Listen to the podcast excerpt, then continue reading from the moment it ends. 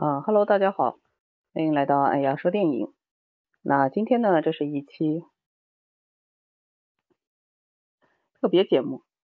嗯，那因为明天啊，四月一号就是哥哥张国荣，那他呃离开我们啊，就是二十年的时间。那在二零零三年的四月一日这一天，那哥哥呢从这个大楼上一跃而下。那他离开了我们，也永远的离开了这个我们的世界，那离开了喜欢他的影迷、歌迷们。那今天呢，我们就来一起做一期特别的节目，来怀念一下哥哥他的生平、他的电影和他的歌曲，那以及呃你大家所知道的一些关于哥哥的往事。和回忆。那欢迎我们的嘉宾玲珑樱花雨小姐姐。Hello，听到吗？可以。啊，那玲珑先给大家介绍一下自己吧。呃，我是玲珑樱花雨。然后呢，我对张国荣小哥哥还是比较怀念的，因为当时他去世的时候，我真的是觉得非常的震惊啊。嗯，一直都以为，哎，这是愚人节，会不会是假的？后来是真的证实了，然后就到现在还是很不愿意去相信。是，呃，张国荣离开我们也已经二十年的时间了啊，就是真是时间是一晃而过。当时可能我印象里面，我是在上大学嘛，呃，然后当时还好像是呃那一年的 SARS，嗯。左右吧，就是那个时间段。然后当时也是听到了这个消息，又说这个 张国荣确实是离开了我们啊。当时确实不太相信，觉得会不会又是那种就是嗯谣传什么的。但后来哎听说是真的，哎就其实除了我之外啊，当时我是跟父母在一块儿嘛，然后我父母他们也非常的震惊，因为张国荣他属于一代巨星吧，在当时这个香港那个环境之下。就是除了说我们这些年轻人喜欢他之外，其实像我父母这一辈的话，也是对他印象非常深刻，呃，觉得他就是人帅啊，然后演技好，嗯，是的，他他的那电影确实是非常好看吧，就是演好像演什么角色他都能够就是收放自如，演什么像什么的那种感觉，对。我们知道哥哥他演过很多的这种经典的角色啊，包括和梅艳芳演的这个胭脂扣啊，然后和周润发还有钟楚红演过这个纵横四海啊，然后还和这个周星驰他们一起演过这种呃贺岁电影，嗯，然后包括这个非常经典的就是霸王别姬，呃，那玲珑小姐姐，那你最喜欢张国荣的哪一部电影呢？呃，我最记得就是《倩女幽魂》。啊，是的，是的，很帅的哥哥，然后很美的小姐姐，那个王祖贤扮那个鬼，确实是真的很很鬼，就是很很鬼，就是真的很像的那种，嗯，怎么说呢？就是就是一种，就是好像从此以后女鬼就是这样子的形象，然后那种书生呢，就应该是张国荣这种形象。所以，嗯，最记得，然后还有一部就是他扮的那个叫什么《霸王别姬》，对，《霸王别姬》来说也是，但就是我觉得就没有那种，怎么说呢，《霸王别姬》里面他演的是很好，但是呢，其实我还是喜欢他年轻那种英俊啊、帅气啊这种这种这种形象吧，应该说。嗯，呃，因为《霸王别姬》呢，它属于一个，他演了一个这个唱戏的一个呃这种，有个不好的词啊，叫戏子。呃，当时也是这种戏曲演员的这种，呃，他属于演了一个青衣，是一个反串。嗯。那呃，你说的《倩女幽魂》呢？那哥哥在里面确实是非常的帅气啊。你要这么一说的话，那我也想起来一部，那就是。呃，特别著名的这部那个《东邪西毒》，那哥哥在里面扮演的是这个欧阳锋，那可能我觉得是这个众多的这个欧阳锋里面啊，可能是最帅气的一个吧。呃，因为欧阳锋对，因为欧阳锋在原著里面号称吸毒嘛，那他一般就是又练那个，我们都知道他练那个蛤蟆功啊什么的，呃，所以整个人其实哎看上去就挺就挺不好的那种的形象。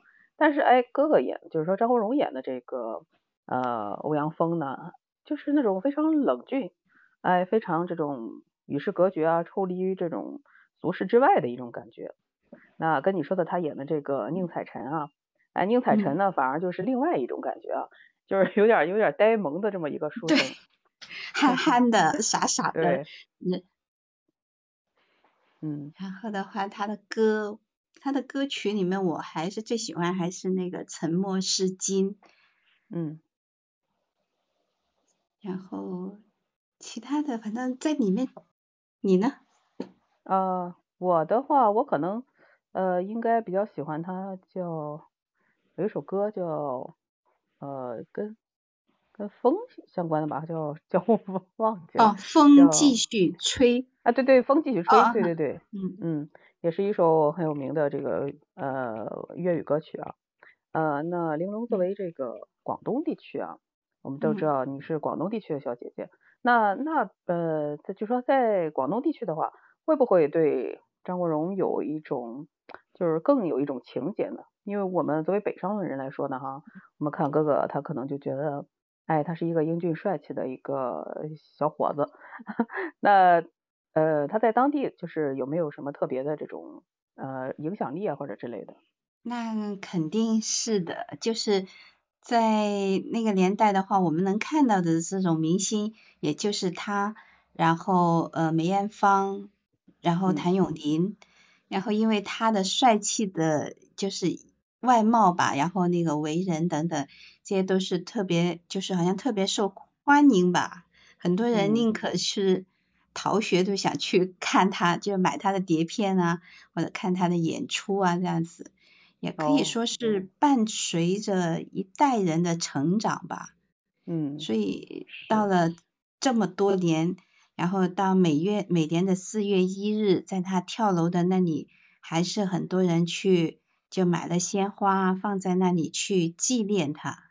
嗯。其实他很多有些粉丝自己都已经 年纪也大了。嗯，呃，我们知道除了在这个就是粤语地区啊，包括这个内地，然后还我知道的还包括这个海外，呃，日本啊、韩国这些地区，大家其实都有在这个每年四月一日的时候会纪念张国荣，那纪念他的这个音容笑貌，尤其是在日本，就是近二十年的时间吧，一直都有他非常忠实的一批歌迷。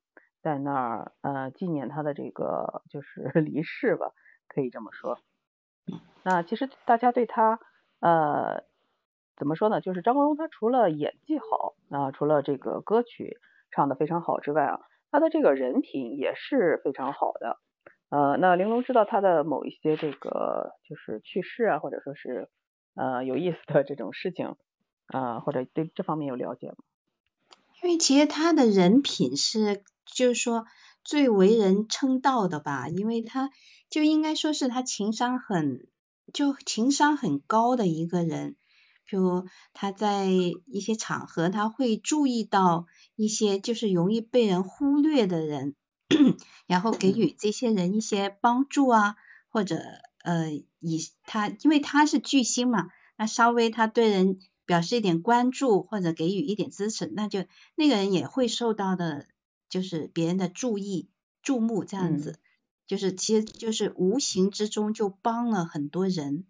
然后他在整个演艺圈的口碑来说，就是他没有架子，就不会说什么啊我是巨星了，我就啊什么迟到啊，或者给你脸色看啊，或者什么不配合啊，就是他一直都是很勤勤恳恳的去，就是作为呃呃去工作啊，去投入啊这样子。就没有，就是说这么从艺这么多年是没有一个人会说他这方面不好，只有就是赞扬。嗯，对，啊，我知道呢，张国荣就是无论是在这个歌曲方面啊，还是在这个影视方面，他确实提携过很多很多的新人，包括我们现在知道的这个陈奕迅，呃，大家都说他是歌神啊，但实际上当时就是哥哥是对他很好的，那也给他介绍过很多的机会，那呃，包括还有其他的一些那个小演员，呃，他们都是跟哥哥接触之后啊，哥哥就没有什么架子，一直就帮助他们，那也给他们介绍一些工作机会，所以他的这个口碑啊，真的是非常非常的好。而且他选在了这种愚人节来去结束一个生命，我想也是，就是，哎呀，会更加让人记得，永远都记住这个日子。嗯。因为每逢一到这一天，就会不由自主的，因为这也是一个愚人节，也是算是一个节日嘛。每到这个节日，这个就自然就想到了他。哼，呃，实际上我觉得有一点这个。呃，怎么说呢？有一点讽刺，也有一点悲伤吧。就明明它是一件很悲伤的事情，但他选择了一个这种，呃，好像是这种很戏弄人啊。在西方来说，愚人节是一个很搞笑、很搞怪的这么一个日子。嗯。那让大家就有一种就是很反差的一种感觉。呃，那我继续说这个张国荣可能是成就最高的这部电影吧，那就是《霸王别姬》。他在里面呢属于反串这个女性角色。呃，本身演了一个青衣，然后呢，在舞台上还是在这个生，就是呃，还是在舞台之下吧。反正，在戏中他就是一个戏疯子，也是一个非常嗯跟角色融入在一起的这样一个人。那包括说当时他为了学习这个戏，就是戏曲，他专门跑到这个北京的这个戏院里面去啊，就是专门拜师，戏就是戏园里面专门去拜师。那专门就是学习这个，比如这些专业的这个动作呀什么之类的，就是为了要演好虞姬这个角色。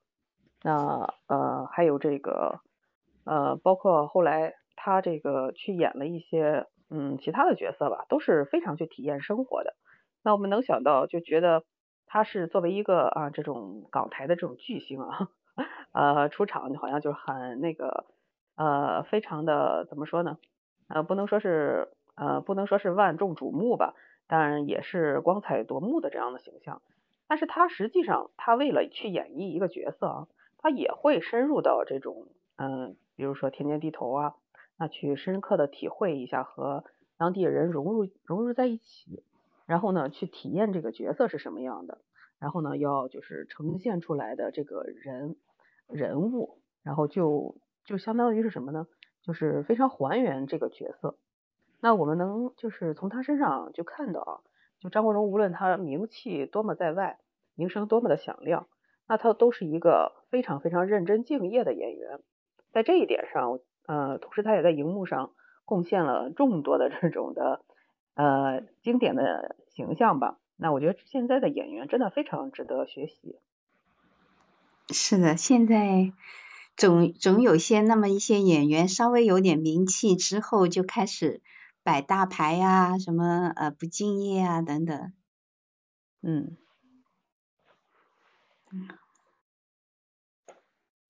啊，我看到评论区有那个啊洛洛子这个曲曲哥，那我记得你好像也是广东地区的人，呃，我不知道我记得对不对，如果你也呃有这个什么的话，可以。上麦一起跟大家来聊一聊。去哥哥。嗯。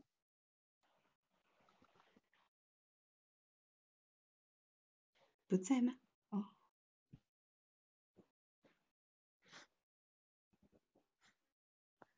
那玲珑队。嗯嗯嗯，你说。嗯啊，你说你说。我是问你，你那时候有没有去买他碟片啊什么的？碟片我印象里面是没有的，但是他的电影我确实都呃不能说全看过吧，但很重要的电影确实都看过。哎，包括我可以给大家介绍一部另外一部电影啊，就是在这个拍完《霸王别姬》之后，那张国荣他跟这个巩俐拍过一部电影叫《风月》。那这部电影呢，可能当时没有那么的火爆啊，没有那么的说出圈儿，但是哥哥在里面演了一个。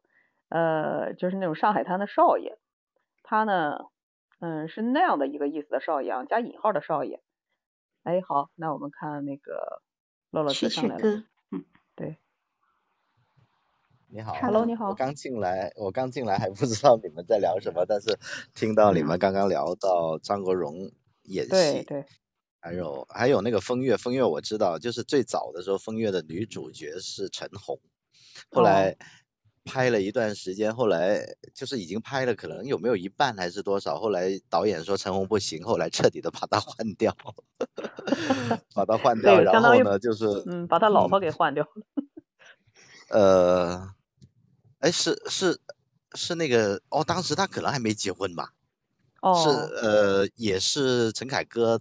风月也是陈凯歌的吗？对，对，是的。哦，陈凯歌导演的，就是跟张国荣合作的第二部电影。我我没我没看，我只是听了一些八卦。但是呢，听说是巩俐演的特别好，就是说巩俐还有还有张国荣是吧？当时风月好像是呃并不卖座是吧？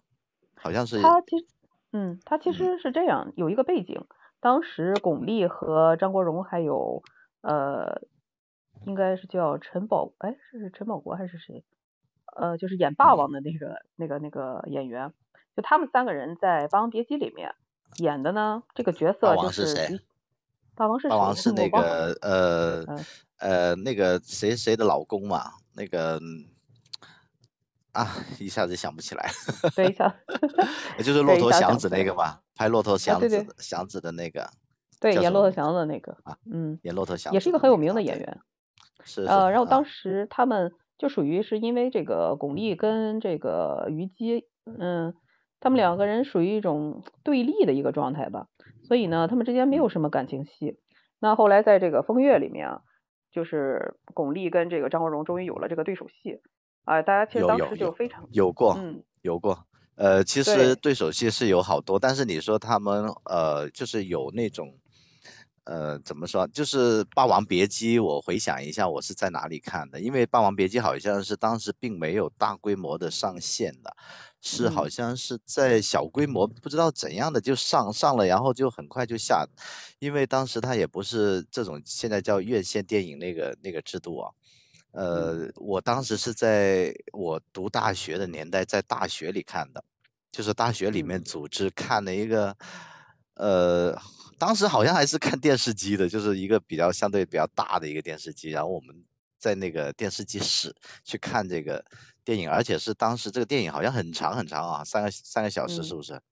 是。呃，我我最近看了一个解读，就是刷那个某音的时候看的，就是把这整个刚巧就是《霸王别姬》是重新看了一遍，就是把那个情节给过了一遍，呃。那个那个巩俐，因为跟跟张国荣是有点像情敌这样的关系嘛，啊，但是呢，巩俐跟他有过一，就是有过几个镜头，就是，呃，张国荣后来是呃染毒了，他后来戒毒，戒毒的时候呢，就是巩俐把他抱在怀里，就是有这么一段嘛。对对，但当时这个菊仙跟这个就是呃虞姬啊，就是我忘了。他应该叫啊程蝶衣，对，跟程蝶衣的关系啊，对，跟程蝶衣的关系就没有那种感情戏，嗯，呃，对，他他们的感情是恨，对，他们的感情是恨，所以他们凑不到一块，呃，也没有说太多这种你说男女之间的那种就是互相缠绵这些没有，就但是呢，他是他。当时就那个解说就说，呃，这个叫菊仙是吧？菊仙就母性大发，呃，当时是 给那个张国荣呃戒毒的时候，张国荣不是死去活来嘛，就呃，这个菊仙就把他抱住，怎么怎么地，就是当时有，因为这个故事其实呃，可能从现在往往回追溯的话，其实就是一个绝唱了，因为现在已经不会再有，现在这么看了，不会再有什么芙蓉镇啊这样的电影。啊，对，这样类似的电影是现在现在出不来这种电影了啊。是，当时那个年代怎么说呢，也算是开了一个先河吧。嗯，在八十八十年代是有的，八十年代是有的，你可以看到很多小说，还有还有电影。嗯嗯，那玲珑也可以跟那个呃洛洛子聊一聊。呃，我我洛洛子，你是哪个地区的嘞？我忘了。我是广州的。你是广州的是吧？玲珑也是广州的。是吗？对啊，对对对，你们是一个地区的。哦哦哦。是的，所以我我是就是粤语是我们的母语，粤语是我们。是的，是的。所以听出来都不大标准。没关系，你们也可以用粤语聊天。嗯。那那还是普通话就受众多一点。嗯嗯。普通话是我们我们是带有带有风格的普通话。嗯，是的。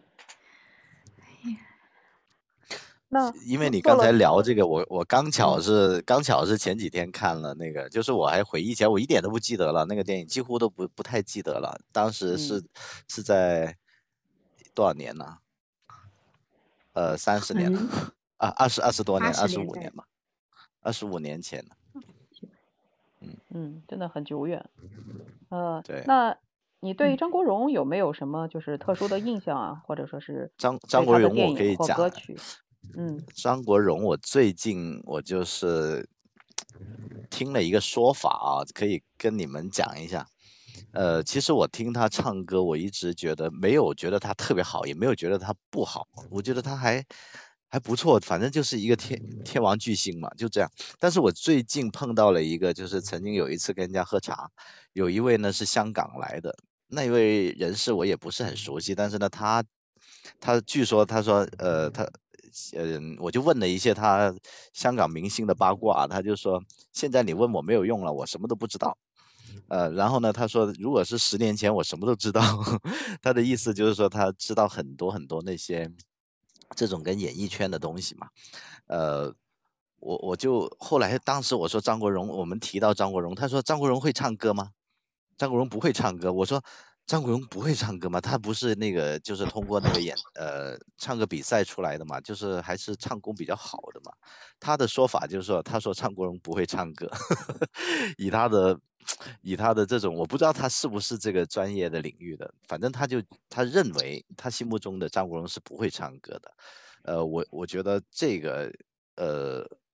我觉得是可以理解，我不知道你们怎么看啊？我讲一下啊，就是包括好像你说郭富城，你觉得郭富城会不会唱歌？那郭富城其实，呃，郭富城或者是刘德华，呃，如果有人说他不会唱歌，我是不会觉得很差讶异的。呃，确实他他们唱歌有很多缺陷或者什么的，但是张国荣我我就不知道了，我想听一下你们的意见。反正我这个是听他的说法，他那个。一个五十多岁，可能接近六十岁的一个老头，他可能以前是做这种媒体的，跟这种娱乐界的媒体有关系的。那他说这个说法，我相信也不不仅仅是他个人的一个观点嘛，可能还是在业界某一些人会这么看。他就说张国荣不会唱歌，而且 是我说我说他一开始不是不是就是脱颖而出如何如何嘛？他说这些东西都是呃如何捧啊这样。那我我自己没观点啊这一点。我想听一下你们怎么看。我觉得他可能是站在一种很专业的角角度来说吧，因为就是怎么就就这种这种东西，我觉得，嗯，如果以很专业的这种水平去理解唱歌这种东西，那可能很多流行音乐的这些都人很多人都会觉得他们不是很会唱嘛，因为这。很多流行音乐这种东西，就是譬如你呃声线不差，然后嘛呃就是音准还是在的，再加上一点包装，你可能就就可以成为那种就是明星了。再加上那个年代的话，就是在呃偶像方面是比较缺乏的嘛，那可能就更容易脱脱颖而出这样子。可能是有点基于这种嘛，但是我觉得那个年代的这些歌星再怎么不会唱歌，也比现在的好，我是这么认为的。现在有一些更加不会唱歌。呃，其实我听张国荣的歌啊，因为他唱的大部分是粤语歌曲，呃，也就是呃这个粤语啊作为一种语言，那可能我们现在就叫广东话吧。那这个广东话其实对我们北方的人来说啊，有很多音它是很难掌握的。那九声六调啊，这种呃，就是包括它的读音啊，包包括它的这个语调啊什么的，其实你要是单纯的就在北方这种生活久了的人，确实比较难拿捏。但是呢，有一个观点认为什么呢？就是那个地区啊，唱歌其实是非常好的，就是它很适合，就很有音律，很有这种音感，就是天然的啊，就唱歌就会比北方人就要要好听。那个粤语它。粤语它的色彩会更多一些，就是粤语啊。普通话是这样的，普通话基本上所有的音色都很明亮，基本上是的，没有哪一个音是特别特别那个的。但是粤语，我前几天我还分享过一个，就是那个《满江红》，我也是刷别人的观点啊，但是我一看，我觉得讲的特别好，就是《满江红》是一首很压抑的词，它不是一首豪迈悲壮的词，它是很压抑的。呃，所以呢，它所有的那个音韵都压在那个雪雀这个音啊，朝天阙，什么匈奴雪，然后普通话它也能够稍稍感觉得到这个音，但是粤语它就是个入声，啊，就是特别特别的那种压抑的那种感觉，所以它整呃这首歌再加上它的背景啊，这个这个词它就会是。不能够明亮的，就是 那种悲愤的这样子去朗诵，应该是有一点压抑，带有一点压抑感的。这个是，呃，哎，我听了，我觉得挺有道理的，就这样。嗯，您继续讲啊。哎，然后第一个呢，就是我觉得张国荣他作为一个广东人啊，就天天然的，在这个唱歌方面，可能就比较具备这种这个什么呃天然的这种优势。那第二个呢，就是说张国荣他会不会唱歌啊？那你从这个音准和这个音调啊什么这些方面来说，他肯定是没有问题的，他唱的肯定是没有问题的。但他有一个特色，我觉得他有一个特色是什么呢？他会用气声去唱歌。那可能我们现在在说话的时候啊，我们可能就说的就比较实，那呃一出声的时候就是落地有声的这种感觉。那我们在唱歌的时候也也会这样，那就会产生一种呃怎么说就很嗯。呃，我不太会有一个形容词啊，但是张国荣他在唱的时候，他会用很多的气声去带这个音。那你有的时候听的听他唱歌的时候，会有一种那种哎上气不接下气儿那种感觉。但然后呢，这种腔调就形成了一种叫哭腔。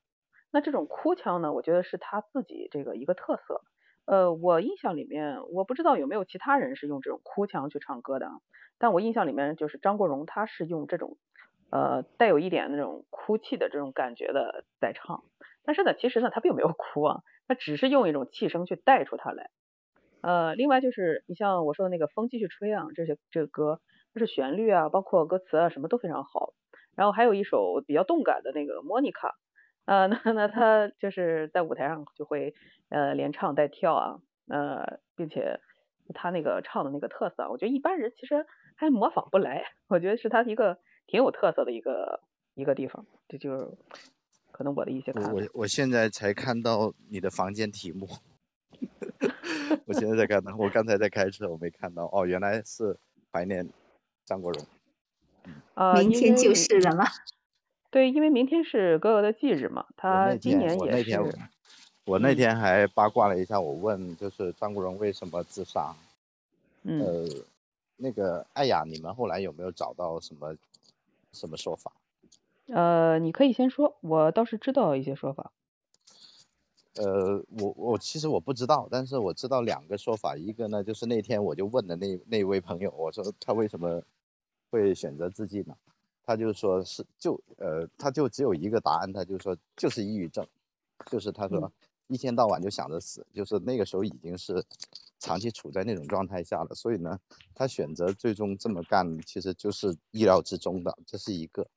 那第二种说法呢，就是曾经有李敖在那讲，李敖就说，嗯，他当时不是有一个遗书嘛？他说我对谁都挺好的，为什么啊天要这么对我？就好像有这么一个遗书，我也不太知道，是有是有这么一句。然后呢，就呃那位朋友他说他也不知道。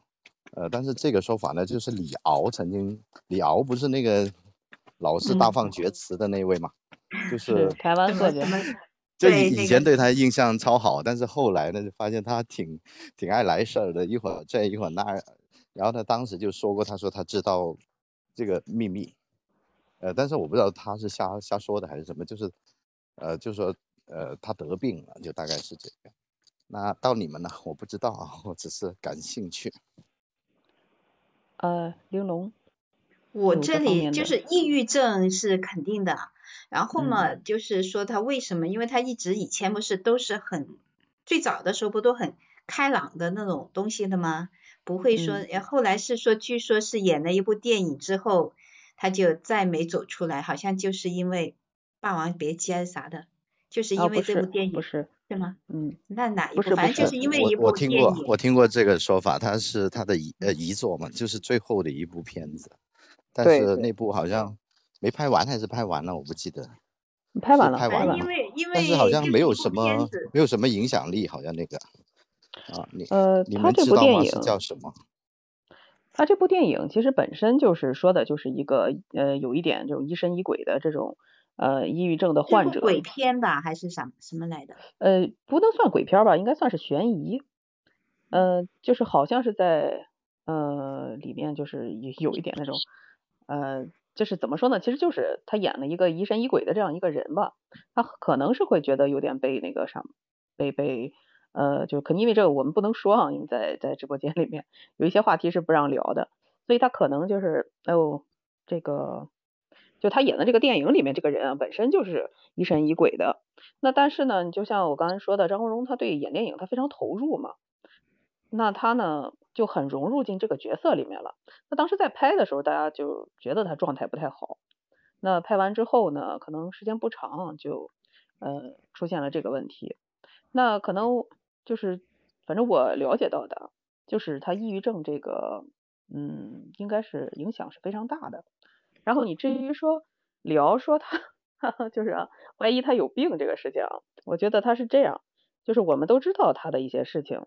包括他跟那个唐鹤德先生的一些事情，那假如说我们就是说，假如说，呃，那哥哥他是因为某些病症死去的，那你说这个病症他在全世界的范围之内，我们都知道他传染源是非常非常大的啊。那唐鹤德先生呢，现在就非常健康，活得非常好。那你说他是因为什么病而去世的吗？呃，或者说他因为什么病而不想让自己那个什么的吗？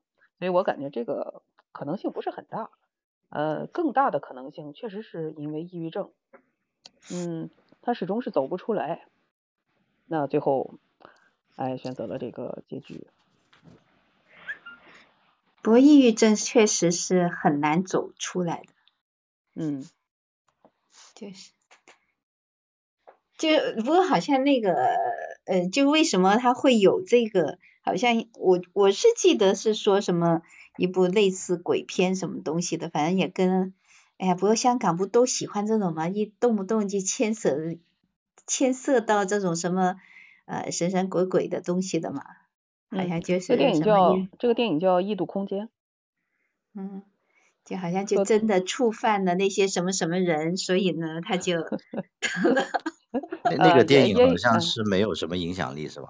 好像呃是没有什么影响力，就没根本没有拿出来播过，就是即使是跟张国荣有这么大的关系，也没有拿出来，没拿出来的。但传就是就是因为这个，然后就就好像被什么弄到了，然后就一直就这样子了。然后还说他去请白龙王，香港的人不是都联系都很很近这个嘛，嗯啊，然后那个他那个呃。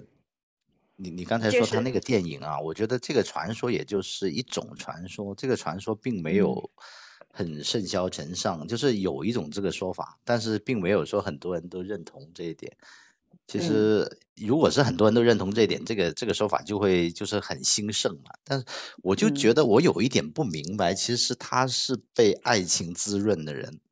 呃，他不是那种，就说啊，你这又遇到什么了？那个又遇到什么了？这里又不顺，那里又不顺了。那我就觉得这个可能他会打击，就是让这个抑郁症的人会走极端。但是如果你是并没有特别，我就我就觉得他那个时候还挺张扬的嘛，就是好像还给我感觉他是有有爱情滋润的，有一个人就是有很多人支持他，其实那个很多人支持他，包括他的他的他的伴侣也支持他。那我觉得这个比那个跟伴侣吵架的要好多了吧？我觉得是吧？是的，但是呢，那位朋友就跟我讲，他说：“哎，抑郁症是没法解释的，就是这样的啦。”他就他就是这么讲。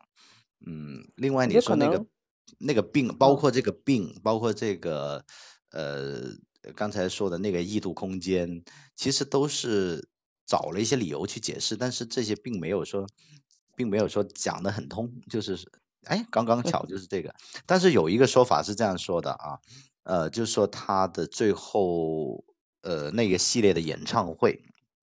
我就特别不相信这个说法，但是呢，这个说法他又解释的很长，就是我看过几篇文章就这么讲，就说他不是在最后阶段，他当时是张国荣是告别歌坛嘛，就离开歌坛之后就再也不拿奖了嘛，但是经过过多少年之后，他又重新出来了，就是要搞呃巡演，就是个人演唱会。然后呢，他以前的所有服装也就是西服，就是普通的，他没有什么太多很怪异的服装。但是他最后那个系列，他包括有一些歌叫，比如说《红》啊，还有、呃，还有什么我就是我，还是什么啊，还有那个左右手啊，就是那一那一系列的，其实就是他已经呃远离歌坛之后再重新回来，重新回来的时候，他这些歌并没有说。呃，有当年那么红了，就是已经已经是变天了。但是呢，他的天王巨星的地位还在，而呃，当时的那个他的那些打扮就很奇怪，比如说高跟鞋，然后，呢，长头呃，长头发，高跟鞋，长头发，而且那种长头发它不是很艳丽的那种啊，它就是 打嗯扮成一个，嗯呃，反正那种，哎，对，那个服装反正很怪，很很高级，很怪，很，呃，而且是那个日本的呃时尚之父还是个谁给对？对对是是意大利吗？还是谁啊？忘了，就是给他嗯设计的服装。那我觉得一个明星，裙子，嗯一个明星足够怪，他不会因此而受打击，因为呢，当时呢就有很多人评论说他的造型很奇怪，很丑。但是我觉得有人说你丑，一个明星肯定受得了吧？我觉得不会受不了吧。如果他怕别人说你丑的话，他也不会奇装异服，对不对？哦所以他我嗯我不太相信说，因为别人对他这个造型的评价，因为张国荣的这个造型，其实我相信至少有百分之五十的人觉得他很很厉害。我觉得嗯至少他很独一无二，而且这个本身就是一个世界著名的服装设计师、造型师。那他这种，我只会觉得他很奇怪，但是我不会说我很丑，我我我我不想看他，我不会啊，还是还是嗯很有造型的，就拿两两根筷子插脑袋上那种，我觉得那个还挺好的。但是呢，有有有一系列的文章，就是说，因为他的这个演唱会的造型，而最终被人家评判说他不好看、难看，呃，奇装异服太怪了。然后呢，他就是情绪一直不好，就有这个说法。呃，他当时的这个服装和演唱会啊，当时他应该是为了复出，然后开了这一系列的演唱会，也是精心准备吧，他自己也算是精心准备。那其实当时你说的这个攻击他的啊，大部分呢是媒体在攻击他，那媒体呢可能就是习惯了他以前那种，嗯，就是穿着西服，尤其像玲珑说的那个，他习惯了他那种小哥哥的那种帅气的那种样子。我我在那我在想啊，我插一句嗯啊，我在想，如果我是张国荣的话，我为什么要把自己打扮成一个不一样的东西？我就是要吸引别人的眼球，而不是嗯说你一看到哇好漂亮，或者是哎挺好的，可能被别人看不上，或者是觉得你太怪了。我觉得这正是本身明星的一种追求吧，就不太应该因此啊 就是低落到受不了的那种。嗯，啊，我觉得他，你说，嗯呃，我觉得他不会是低落到受不了，因为当时我们看到有一个事情是比较著名的，就是他跟呃这个先生牵手的事情吧，就他跟他的那个伴侣牵手的那个事情。当时呢，那个狗仔就是一直在追着他们拍，然后呢，当时那个就是这个唐先生，他其实有一点很就想要保护他的意思，就是我们不要再这样做了吧，就又被狗仔写呀，又被狗仔这种分享的。但是我们看到张国荣，他很无所谓的样子，他回着头，然后就看到记者，就那这这就是我，我就是这个样，你想拍你拍吧。那他就是是这个样的一个状态。那我就觉得你说呃，大家攻击他这个演唱会里怎么样怎么样，那他就是当时去定这些服装的时候，其实我觉得他心态已经非常的放开了，那就是我已经对世界宣布了，那我的人生就是这样，我想怎么做就怎么做。所以你说他会因为这些事情而抑郁啊，或者说是呃什么的，我觉得是不太可能的。我觉得他们做了几十年的明星，早就习惯了吧。就是我是以一个普通普通人的心态去说啊，因因为毕竟对于那个抑郁症还是不是特别了解。我有一个阿姨，她是有抑郁症的，呃，她是，但是我觉得抑郁症这个东西不是心理疾病。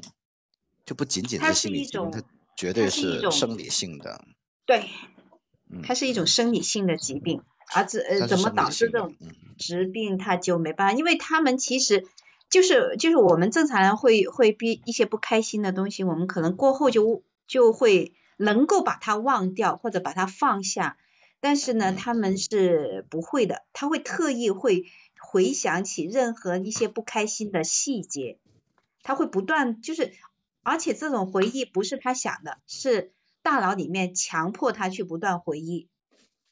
嗯，是这种所以，所以，所以影响很大，而且不是说你靠意志可以可以抵抗的东西。我那个我认识那个亲戚，他就是，呃，其实我觉得，因为他那些药物它是有副作用的嘛，精神类药物它是有副作用的。那其实我的我感觉就是不要吃，不要吃那么多。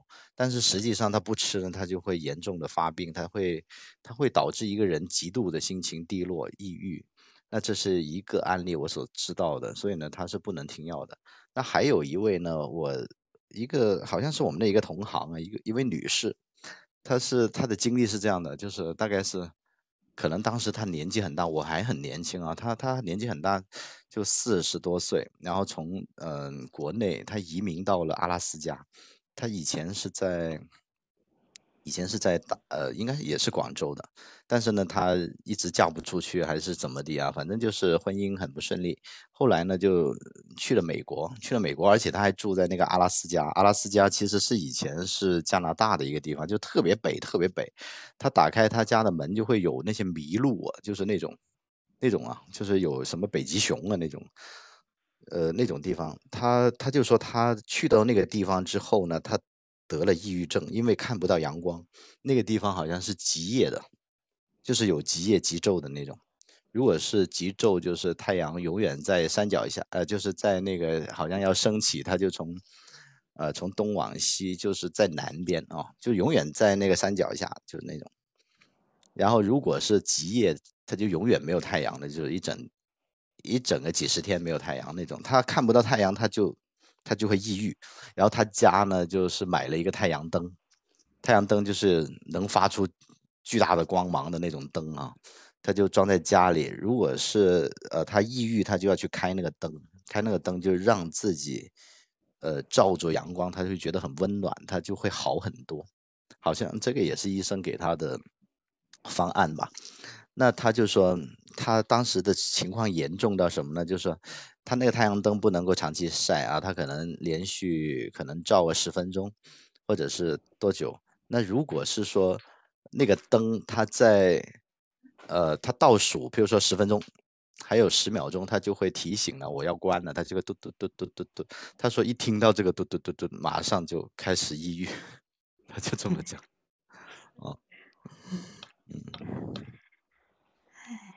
而且其实呢，那个一开始也有传闻说，那个唐鹤德是想跟张荣分手，什么才导致就是他后来自杀的。所以一开始那粉丝好像都对那个唐鹤德挺有挺有点意见的吧。后来好像就是看他在那个葬礼上面，然后反正这么多年了，也他都六十多岁了吧。然后就还是一直一如既往的怀念，所以很多人也就释怀了吧。对，对于这个传闻，对这个，嗯，我我觉得这个听众或者观众其实看到的都是假象，假象多吧。就是说，你说怀念唐鹤德，他肯定会有新欢的嘛，那怎么可能一直那个呢？但是你说怀念怀念，那 但是人家不是说 同性恋的，就是反而会更加专一长情。至少就是说，狗仔队也没发现，或者他已经不受注目了，还是怎么的，反正就也没发现他有其他不好的，就就是绯闻吧。他还是每年就反正一直都是就这么就这么过了，现在六六十多岁。哎，我们肯定是不知道的，人家不过人家人家的情况肯定就因为其实我们看到，正如刚才艾雅她讲那个，我觉得呃。我觉得在某种程度上，他肯定是错的。为什么呢？你你说他当时看到他那张照片很无所谓的样子啊，其实我们看到的就是那张照片，他究竟是不是无所谓呢？其实我们根本不知道，只能说我们通过一张照片看到了这个事情。但是这个照片给我们的究竟是一个假象还是个真相呢？就很难说啊。但是呢，我们可以推测一下，那。这个也就是说，张国荣是谁？张国荣是活在我们印象里的一个明星人物，他还是他自己？他究竟他自己是怎样的？我们谁都不知道。就这么一个自杀的原因，我们都找不着，对吧？所以我们我们看到的就是一个留在我们心目中的印象而已。这是我认为的。嗯，是，嗯，你说的这个当然也是对的。还是从另一个角度上来说的，我们确实，因为我们作为一个普通人来说，我们不可能接近到明星真实的生活，并且可能明星真实的生活也不是我们看到的那个样子。那呃，怎么说呢？可能更了解他的就是他的经纪人陈淑芬。那陈淑芬也是，嗯，因为他当时是接到那个哥哥的电话嘛，是最后给他打了电话，说你到什么地方来，然后那个。然后，但是陈淑芬刚刚到那个楼下的时候，就看到，反正张国荣就已经跳下来了。他也是第一时间过去，把这个衣服就是盖在了他的这个尸体上，那没有让任何人，就是一直到最后，呃，医院就是把他们拉走，从就是没有任何人拍到了这个张国荣的这个遗体，他的照片。那怎么说呢？我觉得陈淑芬。作为他的这个经纪人来说，已经对他非常非常的保护了。那一个人，他能够让他身边的人，就是在他死后这样去做，并且陈淑芬跟他，也就是属于这种经纪人的关系。嗯，他能处成这样，我觉得，嗯，他们是知道真相的，而确实他们也没有特别特别的讲那个究竟什么原因。对，呃。讲到这个，我其实我刚才讲啊，就是我们不知道明星，呃，其实不仅仅是不知道明星，我们连自己家人他为什么生气，可能有的时候也搞不清楚，更何况一个就是 大众瞩目的另外的一个他塑造塑造出来的一个人格哈，就是我们看得见的都是塑造出来的嘛，那可能因为经。经历了几十年，大家可能喜欢他爱他，肯定我想，呃，艾雅也是很喜欢张国荣的哈，才会去。就是纪念他，就是我们呃，在这个聊天室里去聊张国荣。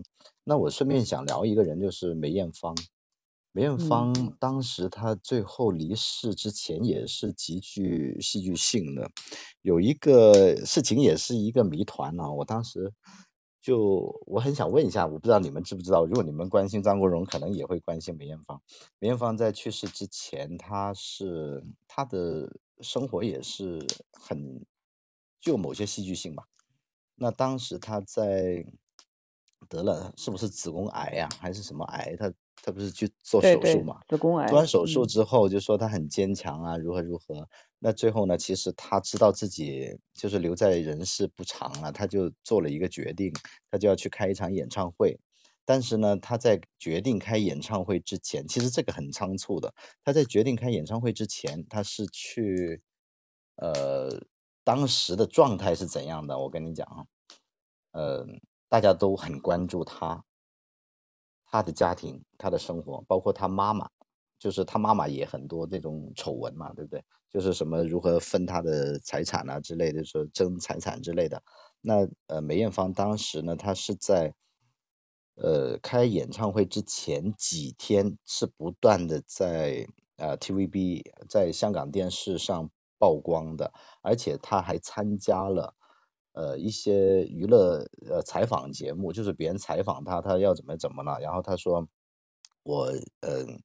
就是我要去开一场演唱会，然后医生就说我疯了啊，就是因为他的体力是撑不了他做这样的一个大型的这个活动，他非常累的嘛。呃，他说他一定要做到，而且呢，他是一个特别就是自己想要做他一定能做到的人，他是自己这么认为的。然后呢，在这些采访的过程中，梅艳芳当时我觉得怎么可能开演唱会呢？我不是说他的身体状身体或者什么的。而是他根本说话都说不清楚了。我看了他几次采访，他在开演唱会之前没多久采访他，他说话说不利索，没有办法说好，就嘴巴已经有点嘟嘟囔囔、嘟嘟囔囔的讲不好。我在想，说话都说不好了，怎么可以唱得好呢？后来，后来他的演唱会就被人家誉为是巨大的成功。巨大的成功，又说他什么第一次穿婚纱，又唱那个《夕阳之歌》的时候，第一次穿上婚纱在演唱会上，呃，而且呢，他穿那个服装也是特别特别夸张的那种。就我我想知道你们知道吗？他们当时是发生了什么？啊，有没有注意到这个细节？嗯，他演唱会的时候唱的很好。演唱会确实是的，前面我就好像没大注意，就演唱会，特别是他。穿婚纱的那一那一段吧，应该是就说是真的很感人。他就说，就是呃，就是他作为演员嘛，穿过很多很多次婚纱，但是没有一次是为自己穿的。所以在这最后的时刻，他想为自己穿一次婚纱，然后就唱的就是《夕阳之歌》嘛。应该这一段应该是那个演唱会结束了。呃，就就就最后的那一段，但是他他确实在整个过程里面，呃，就是很多嘉宾吧，然后但是他自己唱也也也确实很不错。就之前好像我就没没注意到说什么采访他的状态怎么怎么样啊什么的，但他应该是为这次演唱会可能是呃用了一些药物啊或者什么之类的东西的吧。他其实他他子宫癌他那时候应该是。其实也也也，其实还可以延长一段时间的生命的。他是自己，他没做手术，也没选择去化疗，就是什么都没做。就他，因为他好像觉得，就是第一个做手术好像就不完整了。然后是不是他的宗教问题还是怎么的？反正就做了手术之后就是不完整了这个人。然后在，反正他也觉得。这样子结束其实也挺好吧，这样子，所以就一直也没治疗，就没有我们传统的这种治疗，什么手术啊、化疗啊这样子。呃，其实当时有，对，当时有个说法就是他这个癌变是在这个子宫嘛，那其实作为女性来说的话，就是有这种手术就把子宫摘除的话，那可能就能延长一段时间，就不至于这么快。是可以延长她的生命，但是她作为一个。嗯，就是他他说啊，他作为一个女性，然后这辈子可能也没有也没有结婚，也没有生孩子，意思呃就是要来是一个完整的人，那走也肯定是要是一个完整的身体，那就没有去做这个手术，没有化疗，包括呃相当于啊就是放弃治疗了。那可能我觉得他跟张国荣之间这个事情啊，其实非常戏剧性的，呃就像他们演的那个胭脂扣一样，那当时这个。就是在戏里的这个呃梅艳芳和张国荣，那是梅艳芳这个自杀了，那张国荣呢演这个角色十二少，他没跟随着梅艳芳去，梅艳芳变成了鬼魂来找他。那在戏外呢，那也是因就是说也是张国荣先去了，那好像可能有一点像就是十二少来找这个梅艳芳，那梅艳芳最后随他而去了。所以他们的这个人生啊，我觉得就是其实是充满了这种戏剧性的。那包括他最后的这个《夕阳之歌》，当时我这我也是无数次看的这个《夕阳之歌》的这个 MV 这个片段嘛，呃，确实是非常的震撼。那作为一个女性来说，她说她一辈子就是嫁给了舞台嘛，嫁给了粉丝，然后嫁给了自己。哎，就是从一个女性的角度上来说，我觉得这个是挺震撼的一个事情。那至于说她跟张国荣之间，可能有一种说法说他们两个人说的是，呃，梅艳芳意思是说就是呃，如果我四十岁的时候还没有结婚，那就跟哥哥一就是可能是结婚。但是很戏剧性的是，就是梅艳芳是在四十岁去世的，而在此之前的也就是四月份，梅艳芳是在十二月底嘛去世的，那哥哥是在他四十六岁的时候就是在四月一号去世的。那也正好暗合了这个事情嘛，就是，嗯，他没有结婚，呃，也就是相当于追随着这个哥哥而去了，所以我觉得他们的这个人生啊，就是也不好说，就是非常的戏剧性，他们把人生好像就是过成了就是跟舞台一样，至于他们真实的人生，呃，很难去评述，嗯，也可能演员也只有就是。人就是自己的人生也也像一部戏，那可能才能够真正的融入到那些戏里面去。是。唉，可惜一代人的回忆。对，当时其实除了嗯，怎么说？当时张国荣和谭咏麟有一段时间就谈张争霸嘛，那个时候其实是没有四大天王的，然后四大天王真的就是还是小弟级别的。那。那时候是三大天王鼎足而立。嗯。其实谭张呃谭张争霸也不是他们在争，其实都是粉丝。嗯。说是他们私交还是挺好的，两个。啊，是的，是的。其实那个时候也也是香港的这种娱乐圈吧，我们现在叫娱乐圈，演艺圈里面其实非常鼎盛的一段时期，包括他们每一个人，你你看其实。他们每一个人并没有说整容，或者说是就是做很大的那种手术啊，或者怎么样的，把自己哎就是整的跟现在的网红一样，你就能看到那个时候无论男星还是女星啊，其实都非常有自己的特点。那哥哥就是有一点这种呃柔弱的这种男男呃男性，书生的 帅，对对对，他是书生的帅，对书生气。那你看周润发就是演那个小马哥的时候，他那种哎帅气那种男人那种嗯状态，就是每个人呈现的样子都不一样，包括你说的这些女星，王祖贤呀，哎，然后这个王祖贤就是鬼，女鬼的形象深入人心呐，那是对对对，是，呃，其实他们真的就是各有各的这种长处，你甚至于说你要是说现在选美，你让我选出谁最美来，就是我也很难说谁最美。我就觉得他们真的就是各有各的美，各有各的这种呃长处吧，嗯，所以也是不会说现在是千人一面差不多。对对对，呃，所以也是借着这个呃明天就是哥哥的这个二十年的这个忌日了嘛，那也是借着这个机会呢，来跟大家一起哎怀念一下这个张国荣先生，他的一些电影作品啊，还有他的一些歌曲。以及他人生的一些这种生活的轶事，呃，那今天那我们的节目就到这里，那感谢两位嘉宾的光临。那如果评论区前的这个呃朋友，你也对这个话题感兴趣，那可以在评论区留下你的这个意见，啊，那也可以给我们的节目点点关注，啊，一键三连，嗯，那。也请嘉宾给大家告个别。好，下次再见，拜拜。拜拜。拜拜，再见。好的，好的，拜拜。嗯。